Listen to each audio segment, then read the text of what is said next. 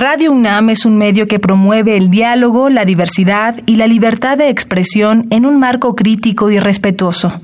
Los comentarios expresados a lo largo de su programación reflejan la opinión de quien los emite, mas no de la radiodifusora. ¿Qué podemos hacer hoy por el planeta? Al realizar una compra en línea, sé paciente Evita pedir entregas para el mismo día o el día siguiente. Así las empresas de transporte tienen oportunidad de planear una entrega más eficiente reduciendo las emisiones. Habitare. Bienvenidos ecófilos una vez más a un programa nuevo de Habitare Agenda Ambiental Inaplazable. Mi nombre es Carmen Sumaya y les doy la bienvenida y está conmigo como cada programa y como en cada emisión, la doctora Clementina Equiwa. ¿Cómo estás, Clement? Hola, Carmen. Pues todo muy bien porque tenemos a dos invitados con un gran tema. Así es, el día de hoy vamos a hablar sobre agroecología y si usted no sabe qué es esto o cómo funciona, con qué se come, con qué lo aderezamos, pues quédense con nosotros que esto ya empezó, ya arrancó. Esto es Habitare, Agenda Ambiental Inaplazable. El Instituto de Ecología de la UNAM y Radio UNAM presentan. Toma segundos destruir lo que ha crecido en años.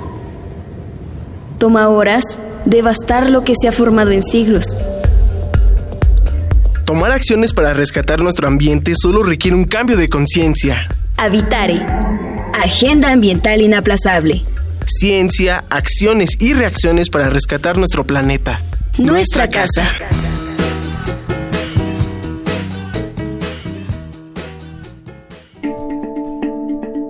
Ecoefemérides.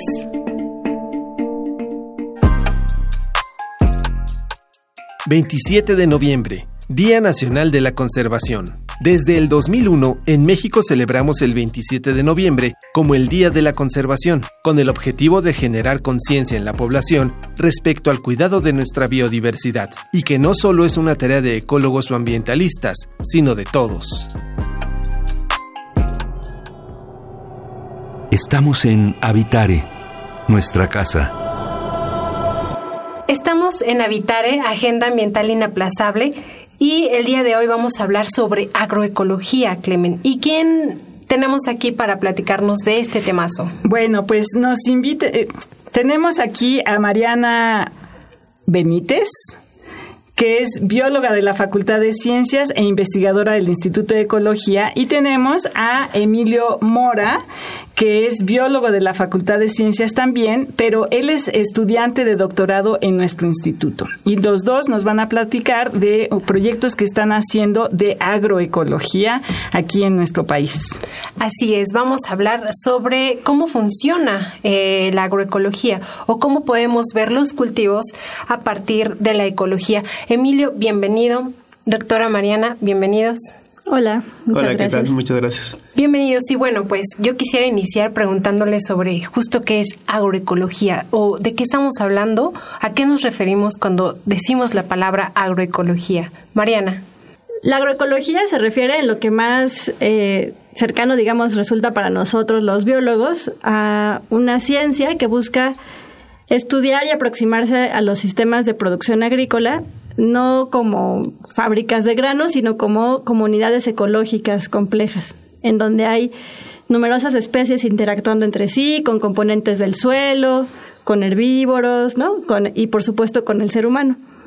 Pero algo muy interesante de la agroecología, a diferencia de otras aproximaciones de la ecología a la agricultura, es que la agroecología, además de una ciencia, se propone como eh, un conjunto de prácticas o técnicas, digamos, que pueden eh, facilitar la eh, eh, conservación de la biodiversidad, por ejemplo, en los sistemas agrícolas, entre otras cosas, y también como un movimiento social. Es decir, es un área, es una es una apuesta, digamos, por hacer ciencia, práctica y movimiento social al mismo tiempo. Y es un movimiento social que además se ubica muy cercano a los campesinos. Y, tú, Emilio, cuéntanos un poquito cuál es tu, lo que tú, estás haciendo como estudiante de doctorado, ¿no? Porque siempre pensamos como que, bueno, solo los, los investigadores están haciendo investigación, pero en realidad, como comentábamos el otro día, Mariana y yo, la vida de la investigación son los jóvenes como tú. Ah, pues muchas gracias. Igual, justamente yo me aproximé a la agroecología, justamente para intentar entender la parte científica que se estudia ¿no? en relación a los sistemas ecológicos que están interactuando no solamente en los paisajes naturales, pero también en los paisajes agrícolas. Y ahorita en el doctorado una relación que nos interesa mucho entender es la relación entre la conservación de la biodiversidad y al mismo tiempo eh, el tipo de manejo agrícola que se da. Porque en realidad son dos esferas que siempre se han visto por separado, la producción de alimentos como la, como la conservación de la biodiversidad. Y lo que intentamos investigar en el laboratorio es qué relaciones existen en estas dos esferas. ¿no? Así es. Eh, yo creo que a lo mejor si vemos un poquito hacia el pasado, Clement, pensamos que en un momento eh, se promovía muchísimo, ¿no? Aumentar la producción de alimentos, ¿no? Pero hoy resulta a lo mejor que esto ya no es lo único que se necesita, ¿no? Entonces, ¿cuál sería el nuevo enfoque o lo nuevo que se está buscando eh, con respecto a la crisis que tenemos actualmente con los alimentos, doctora Mariana? Sí, pues justamente se ha visto que la producción, eh, si bien es algo que localmente puede ser importante para muchos de los campesinos, por ejemplo, y los productores, no es el principal problema a nivel global. Es decir, hay suficientes eh, calorías, digamos, producidas para alimentar bien a todo el mundo. Entonces, en realidad, la crisis alimentaria tiene más que ver con un problema de distribución y de acceso a los alimentos eh, así, visto a nivel, a nivel global, ¿no? Y además esto se vincula con otra crisis muy fuerte, que es la crisis de pérdida de biodiversidad, ¿no? Esta extinción masiva que estamos viviendo y que muchas muchas personas han caracterizado, seguramente han hablado de eso aquí. Eh, y no son problemas, como dice Emilio, distantes o excluyentes, sino al contrario, están muy, muy relacionados. Entonces, lo que se busca en la agroecología, pues ya no es solo tener cultivos productivos, sino además cultivos que sean amigables con la biodiversidad y que favorezcan la conservación de las especies nativas.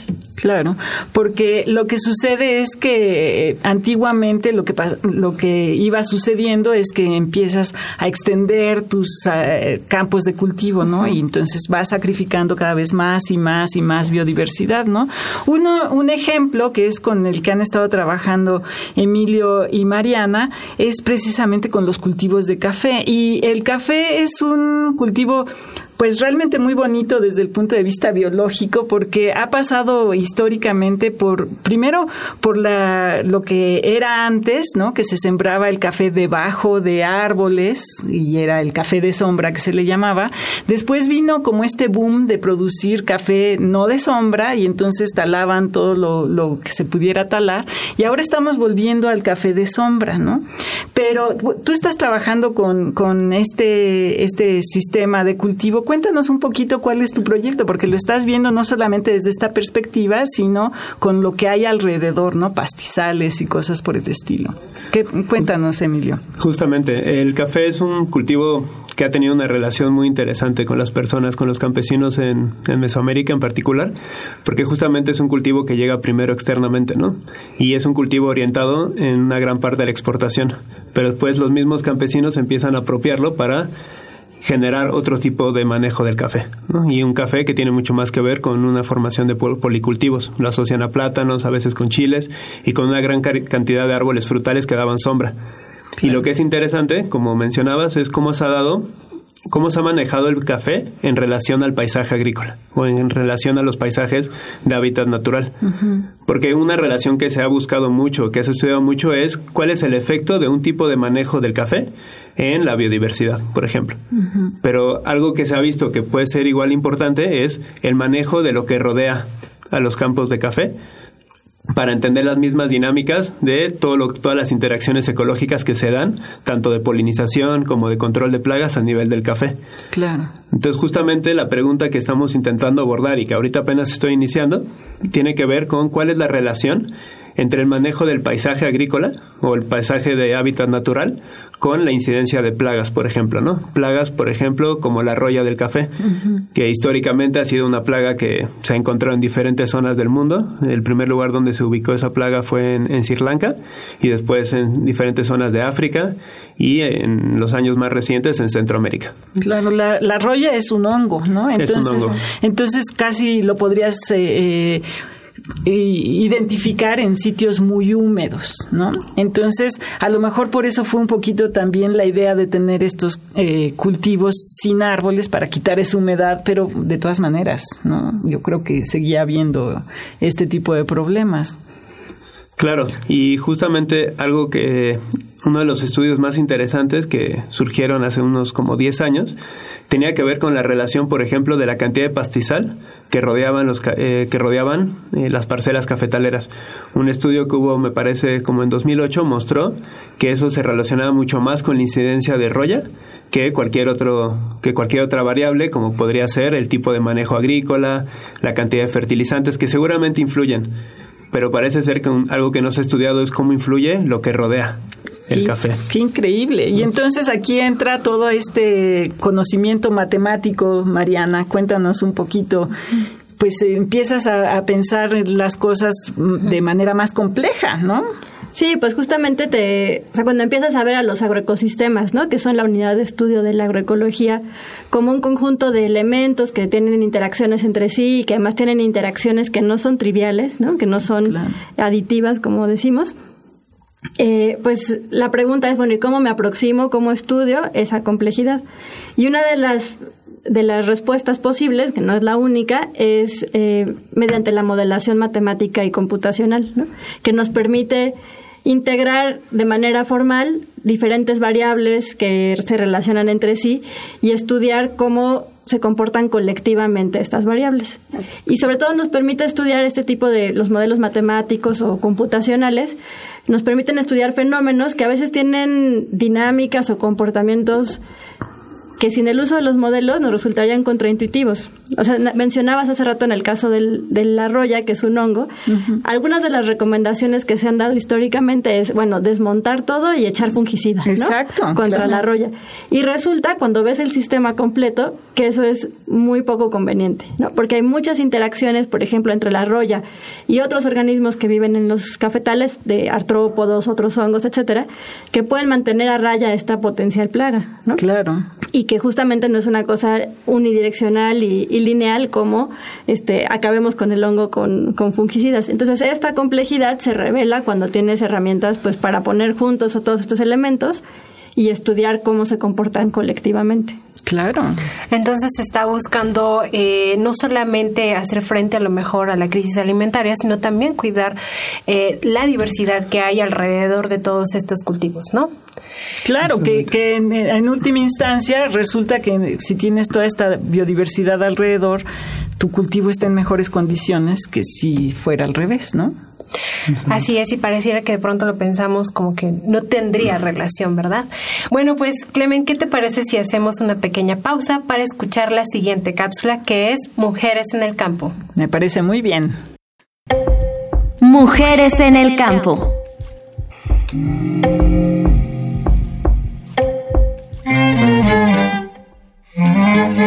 Hola, mi nombre es Nisa Gámez y estoy haciendo el postdoctorado en colaboración con el Instituto de Biología y la FE Zaragoza. El proyecto en el que estoy trabajando es relativo a genética de la conservación. Yo de formación soy biogeógrafa, entonces me gusta analizar los procesos desde un punto de vista espacial y últimamente me estoy acercando al campo de la genética y entonces estoy juntando estas dos líneas de lo espacial y lo que nos cuentan los genes hacia la genética de la conservación.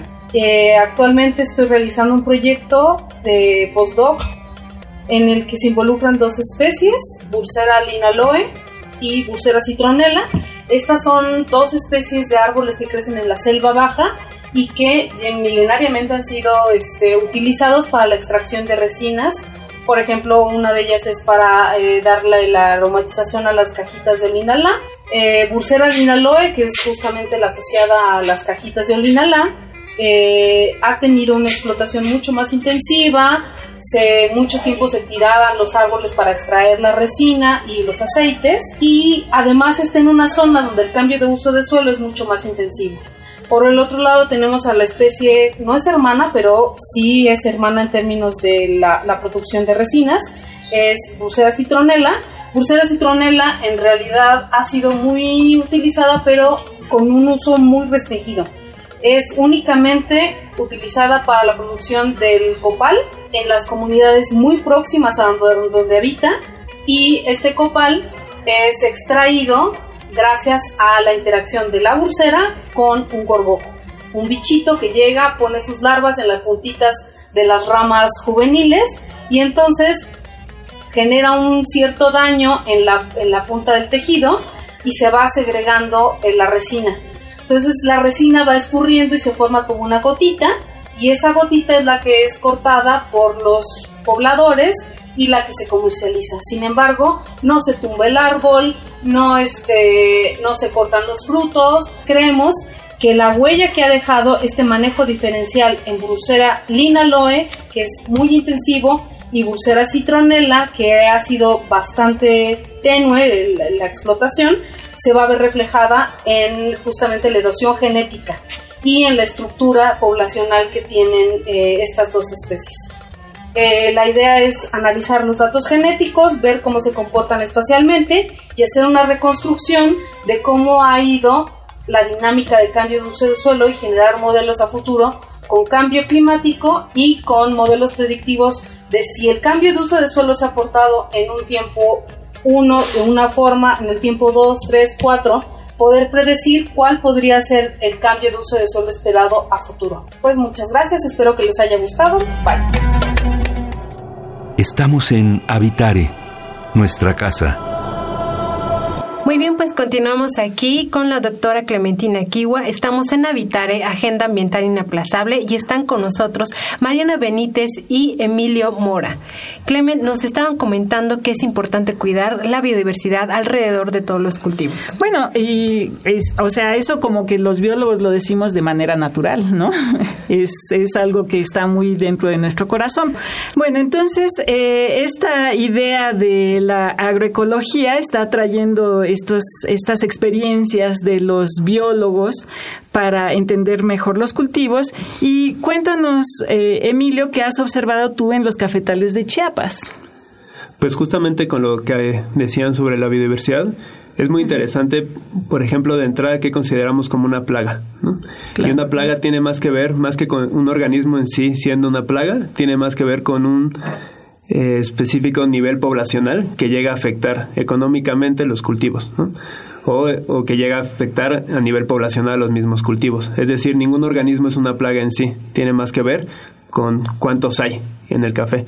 Y entonces lo que hemos visto mucho estudiando, sobre todo en referencias del café ahí en Chiapas, es que hay una hay una red muy compleja de interacciones entre diferentes organismos que se relacionan de muchas maneras diferentes tanto en el espacio como en el tiempo.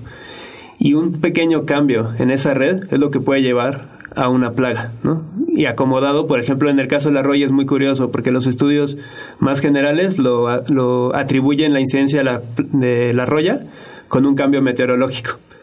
Pero en realidad muchos otros estudiosos cuentan que también tiene mucho que ver el manejo que se hace, es decir, cómo recibes un cambio meteorológico según si tienes un tipo de manejo del café o otro tipo de manejo dos manejos diferentes pueden recibir de manera muy diferente un cambio meteorológico. Ok, ¿Y, ¿Y, a, qué te refieres específicamente con eso de manejo, no? ¿Qué quiere decir? Para que lo entiendan nuestros radioescuchas. Pues, por ejemplo, en particular, eh, ahí en Chiapas se pueden diferenciar eh, manejos a nivel local y a nivel de paisaje. Y cuando decimos a nivel local, es, por ejemplo, qué tanto fertilizante le echas a tu café, si mantienes, si dejas árboles para generar sombra, como comentaban hace unos minutos, cómo existe todo un gradiente, ¿no? Desde los que dejan muchos tipos de árboles, desde los que podan todo y solamente dejan el café. Esos son manejos. ¿no? Y también si, si en caso de encontrar un hongo, si se le aplica o no fungicida, si se poda, cada cuánto se poda el café. Todo este tipo de cambios pueden afectar la biodiversidad también. Y a nivel de paisaje nos referimos mucho más a qué rodea los cafetales y si se mantienen los bosques nativos, si se manejan también los bosques. Y todo esto puede influir mucho en qué tipo de relaciones se originan en el café y en última instancia si se forman o no plagas. Qué increíble. O sea, yo la verdad nunca me había puesto a pensar en, en todos esos detalles, ¿no? Que, que, en realidad lo que vas a tener es eh, campesinos mucho más educados en ese sentido o más observadores, campesinos más científicos incluso, ¿no? Doctora Mariana, ¿podrías darnos algún ejemplo de la interacción entre estos elementos? Sí, me gustaría dar un ejemplo, si se puede, sí, en otra dirección. O sea, hace ratito decía Clemen, y muy acertadamente, que pues para los biólogos es bastante natural pensar en la importancia de la biodiversidad y conservar, por ejemplo, las zonas de vegetación primaria o zonas conservadas alrededor de los cultivos, ¿no? Que esto puede tener, eh, traer polinizadores, este, controladores de plaga, etcétera, ¿no? Pero algo que tal vez pensamos menos es que también puede ocurrir que el tipo de cultivo que tengamos facilite la conservación de la biodiversidad en las zonas de vegetación primaria. ¿Esto por qué? Porque muchas de las zonas de vegetación, las selvas y los bosques están fragmentados. Y entonces el que las poblaciones, por ejemplo, de aves o de insectos se puedan mantener así a nivel regional, depende muchas veces de que puedan migrar entre los parches. ¿No? entre fragmentos de vegetación. Y que puedan migrar depende mucho de qué hay en medio. Entonces no es lo mismo que un, un, este, un tlacuache, un conejo, un insecto quiera atravesar un monocultivo de soya rociado de plaguicidas y de herbicidas, a que quiera atravesar, por ejemplo, un cafetal de sombra con muchos eh, recursos diversificados, ¿no? Árboles, plantitas, hierbas, muchos diferentes recursos que le ofrece. Entonces, eh, también hay esta relación de ida y vuelta, es decir, la biodiversidad circundante a los cultivos favorece ciertos procesos en los cultivos, por ejemplo, el control autónomo de las plagas, pero también el tipo de cultivos que fomentamos y que tenemos puede favorecer eh, la conservación de la biodiversidad de esta manera, ¿no? A través de estas interacciones, favoreciendo estas interacciones o estas migraciones, por ejemplo, entre fragmentos de vegetación. Claro, entonces, bueno, ya estás hablando de mucha más armonía natural, digamos, ¿no? Y, y, la historia de los cultivos que no solamente, como dice Mariana, que tienes estos parchecitos de cosas a lo mejor muy, muy eh, impregnadas de pesticidas, tienes también estas grandes extensiones, ¿no? Por ejemplo, de trigo, de sorgo, que son por hectáreas y hectáreas y hectáreas, que al final también, si los ves, yo, yo incluso digo que es como si atravesaran un desierto, ¿no? Un poquito se ha dicho eso con los murciélagos que pasan por la zona eh, agavera en el estado de Jalisco, que es patrimonio de la humanidad, pero resulta que para ellos es un desierto porque no hay eh, plantas que puedan ir visitando para comer polen, ¿no? Así es, Clemen. ¿Y qué les parece entonces si hacemos una pequeña pausa para escuchar nuestra cápsula de la biodiversidad y yo? Seguimos. La biodiversidad y yo.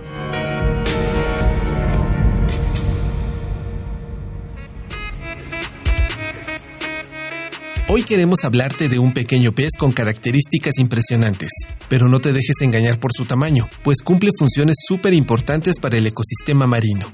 El Iscaridae, conocido comúnmente como pez loro, es un pez marino perteneciente a la familia de los perciformes. Se encuentra comúnmente en los arrecifes tropicales de los océanos de todo el mundo. Hay aproximadamente 90 especies identificadas, agrupadas en 10 géneros. Se les denomina peces loro por sus peculiares dientes que se agrupan en una estructura que asemeja al pico de los loros. Esta fuerte dentadura les permite roer el coral y las rocas, y después arrancar las algas de las cuales se alimentan. Tras digerir los trozos de roca y coral que comen, defecan un subproducto muy parecido a la arena. Esta característica los convierte en una pieza fundamental para la salud de los arrecifes de coral, ya que de quedarse sin control, estas algas pueden cubrir los arrecifes y asfixiar a los corales al bloquear el suministro de oxígeno y luz, lo cual resultaría en una inhibición de su crecimiento y su habilidad para tolerar los efectos dañinos del cambio climático. Otra característica peculiar, además de sus llamativos colores, la presentan algunas especies como el Scarus betula. Consiste en segregar, antes de dormir, una especie de capullo de moco con el que envuelven todo su cuerpo. Este moco enmascara su aroma y los protege de depredadores. Este año, la Secretaría del Medio Ambiente y Recursos Naturales, Semarnat, modificó la norma oficial mexicana 059 e incluyó en su lista de especies protegidas 10 variedades del pez loro. Escuchas Habitare, Agenda Ambiental Inaplazable. Seguimos aquí en Habitare, Agenda Ambiental Inaplazable, y pues estábamos hablando con Mariana Benítez y Emilio Mora Clementina y sobre el trabajo que hacen a nivel agroecológico. Bueno, al final tiene cierto impacto en nuestra sociedad o en, en lo que sucede en las grandes urbes. ¿Qué puede hacer un urbanita para fomentar estas nuevas prácticas agrícolas? Con lo que yo quisiera eh, responder o empezar a reflexionar en torno a esto es por un lado la relación que tenemos con el consumo y la relación que tenemos con la producción. Es decir, eh, últimamente han habido muchos grupos que toman a bien darse cuenta que el tipo de consumo que hacemos es importante, ¿no? Y tiene un, un impacto importante en la producción. Pero en realidad, muy pocas veces nos preguntamos cómo sociedad podemos organizarnos y decidir qué producimos y cómo producimos. Es decir, muy seguido nos quedamos en la esfera del consumo, cuando en realidad también tendríamos que lograr tomar como una sociedad completa entre campesinos, científicos, urbanitas, lo que fuera, lograr decidir qué producimos, qué consumimos y cómo lo queremos hacer. Como dice Emilio, más allá del consumo, en tanto que fomentan también una relación distinta con los productores, una relación que permite, por ejemplo, conocer los, los campos de cultivo, eh, establecer redes de solidaridad y de apoyo entre las familias productoras y consumidoras. Es decir, es, es una cuestión que va eh, más allá de qué alimentos compramos, sino que también hace mucho énfasis en, la organización, ¿no? en la organización social entre estos diferentes sectores. Sí, y también pues recuperamos la diversidad que eh, tenemos, que sí somos muy ricos en, diversidad, pero también cuidarla y conservarla, ¿no? Claro, claro, pues sí. Pues muchísimas gracias, Emilio, por haber estado aquí. Muchísimas gracias, doctora Mariana. Gracias a ustedes. Sí, gracias a ustedes. Y gracias este, a todos los que nos escucharon el día de hoy. Por supuesto, agradecemos al Instituto de Ecología de la UNAM y a Radio UNAM. En los controles técnicos tuvimos a María José González y en la asistencia a Flor Canchola. Información de Aranza Torres y Gaby Jiménez Casas, la producción de Paco Ángeles y en las voces estuvimos Carmen Sumaya y Clementina Equigua. Muchísimas gracias, nos escuchamos la siguiente semana. Hasta la próxima. ¿Qué podemos hacer hoy por el planeta?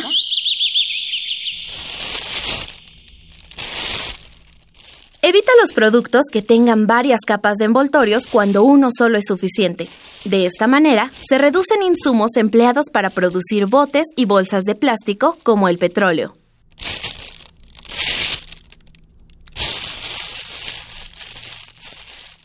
Visita ecología.unam.mx para obtener más información sobre el tema de hoy. Y si quieres escuchar todas nuestras emisiones, entra a radiopodcast.unam.mx. Radio UNAM y el Instituto de Ecología de la UNAM presentaron Habitare, Agenda Ambiental Inaplazable